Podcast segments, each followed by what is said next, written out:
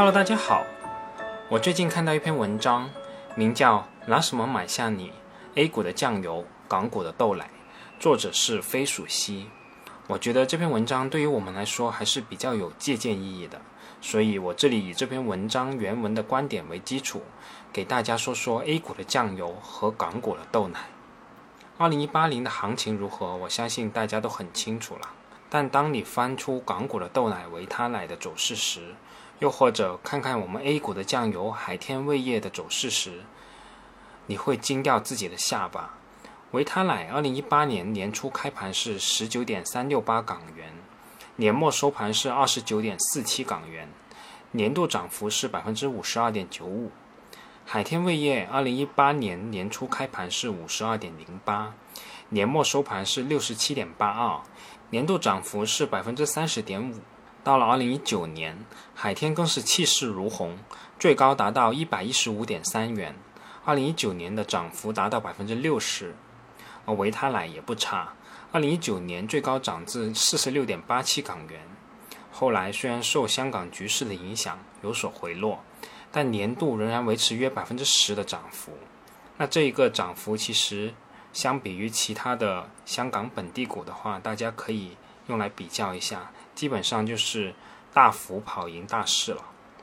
再看一下他们的估值，截至二零一九年的十月十六日，豆奶的 P/E 是四十九点一四倍，P/B 是十点八零倍；酱油 P/E 是五十三点五一倍，P/B 是二十点九四倍，是不是有点目瞪口呆了？这还是那些没有想象力的食品饮料公司吗？谈起港股的吸引力，往往有一点就是港股的估值比较低。恒生指数现在的 P/E 不到十倍，那些 A H 股之中，一般 A 股要比 H 股溢价很多。根据恒生公司的数据，目前 A H 平均溢价率大概是百分之二十六点八。这样看来，维他奶太不港股了，卖豆奶、喝柠檬茶的五六十倍的估值。而维他奶的股权也并不集中，大股东澳洲联邦银行今年还减持了几笔。在现在的市场背景下，顶着这样的估值屹立不倒，不得不说是港股的一朵奇葩。海天味业也是打酱油的大盘股，两千九百多亿的市值，顶着近六十倍的估值。在 A 股，在 A 股六十倍的估值一般是属于凭想象力的科技股以及垃圾股，酱油能打出六十倍的估值。可见 A 股的世道真的是变了。A 股的估值体系确实在这几年发生了非常大的一个变化，变化的根源有两个，一个是外资进入带来的生态变化，近一段时间的一些数据都显示，外资又疯狂的买买买了，又买入了好几百亿。二是大陆投资者的成熟，中国自改革开放以来四十年，股市也发展了二十多年，韭菜割了又割。市场慢慢形成了共识，长期决定公司价值的最终是公司的基本面。这两点最终会推动 A 股的估值与美股、港股的接近。过去 A 股估值要么看概念，即使看基本面，关注的也主要是增速。我一位朋友说，增长百分之一百就应该给一百倍的估值。问题是，这样的增长健康吗？可持续吗？随着生态的转变。盈利的增长速度当然还是估值的决定因素，但是盈利的稳健性以及质量也是要关注的。维他奶与海天味业在增速上并不怎么亮眼，十几个点、二十几个点的增速，可以预见，他们的未来也不会有业绩的大爆发。不过，食品饮料业务的典型特点就是稳健，难出现大起大落，不会像钢铁等领域那样这几年赚死。过几年就亏死。另外，成熟的食品饮料企业还有个特点，就是现金流好，利润的含金量也是杠杠的。A 股很多公司增速快是快，但从现金流的角度看，根本没赚钱。硬要说赚，就是赚一堆工厂，碰上了逆周期，就是一堆废铁了。因为这些因素，港股的食品饮料股给的估值相对也较高。A 股这几年的估值生态也在朝这个方向转变。但是，尽管考虑食品饮料行业的特点，尽管用现金流来调一下他们利润，我还是觉得他们太贵了。尤其是维他奶，因为论财务状况以及行业地位，维他奶远远不如海天味业。堆出这样的估值来，尤其在港股市场上，也许另有一个解释，就是在世事艰难之下，投资者对确定性的追求已经有些过度的迹象了。这种迹象让我想起了美国上世纪七十年代，美国漂亮五零的时代。自上世纪六十年代末开始，美国经济陷入滞胀，中长期经济面临较大的不确定性，因而投资者给了稳定增长的漂亮五零公司较高的确定性溢价。这些公司经营规模庞大，盈利前景稳定，管理机制成熟，可以说未来的确定性极高，就像海天味业一样，在可预见的未来，酱油的基本面是妥妥的。这是因为行业第一格局已经基本稳定了，第二是无论危机发生与否，酱油还是要打的。维他奶的确定性就不如酱油，但也是非常高的。追踪美国的漂亮五零。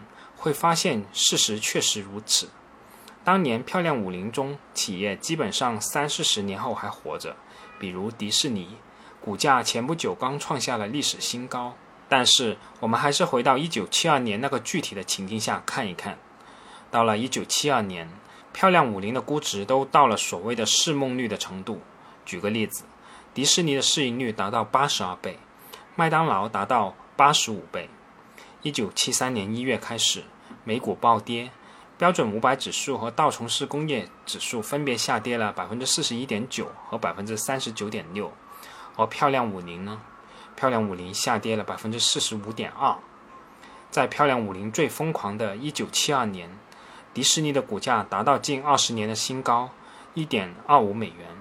但是随后整整十年里，迪士尼的股价一直徘徊在零点三到一美元之间。直到一九八五年，迪士尼的股价才再次回到一九七二年的历史新高，一点二五美元。这意味着，如果你在一九七二年买了迪士尼，尽管它是一家好公司，你也将不得不忍受十年的账面亏损。这个时间成本还是非常的巨大的。一个有意思的事情是，如果我们把时间再拉长，一九七二年的迪士尼投资者是一个有幸运结局的。一九八四年的迪士尼的股价突破新高后，继续一路上扬，到了今天股价是一百三十一美元。以一九七二年的一点二五美元算，年化收益率大概是百分之十点四，这是一个不错的收益率呢。只是会有几个人能忍受这十多年的亏损，赚到这仅仅百分之十左右的年化收益率呢？时间是优秀企业的朋友，但是对这点的信仰会造成另一场泡沫。就是确定性溢价的泡沫，当它破裂时，它的杀伤力是不亚于任何其他的泡沫的。唯一可以安慰的是，时间最终会消化掉优秀企业曾经的高估值。只是，如果是以一个非常高的估值进入，这个消化过程将会是非常非常的漫长，并且过程会让人难以忍受。除非你做好了长期消化的准备。现在这个时间点上买 A 股的酱油与港股的豆奶是需要勇气的。不买酱油与豆奶，那可以去抄底其他的股票吗？毕竟 A 股与港股又跌了一轮了。自川总的那条推特以来，全球的坏消息似乎是接连不断的，比如全球经济放缓的迹象、英国脱欧、利率倒挂等等迹象。在这种背景下，美国的恐慌指数重新跳涨。那 A 股与港股恐慌吗？我想应该是恐慌的。而我们知道，投资者极致恐慌的时候会慌不择路，即使是黄金也会弃之于地。这就是邓普顿所说的市场血流成河的时候。他对这种时候的建议就是买入。那么 A 股与港股现在到了这种恐慌的时候了吗？A 股的酱油与港股的豆奶的答案是没有。极致恐慌的时候，各种信仰都会崩溃。但明显的，在这一轮里面，A 股的酱油与港股的豆奶等股票表现出来的存在，表明确定性信仰是有增无减的。无论是港股还是 A 股，这轮下跌主要还是因为原来的预期没有了。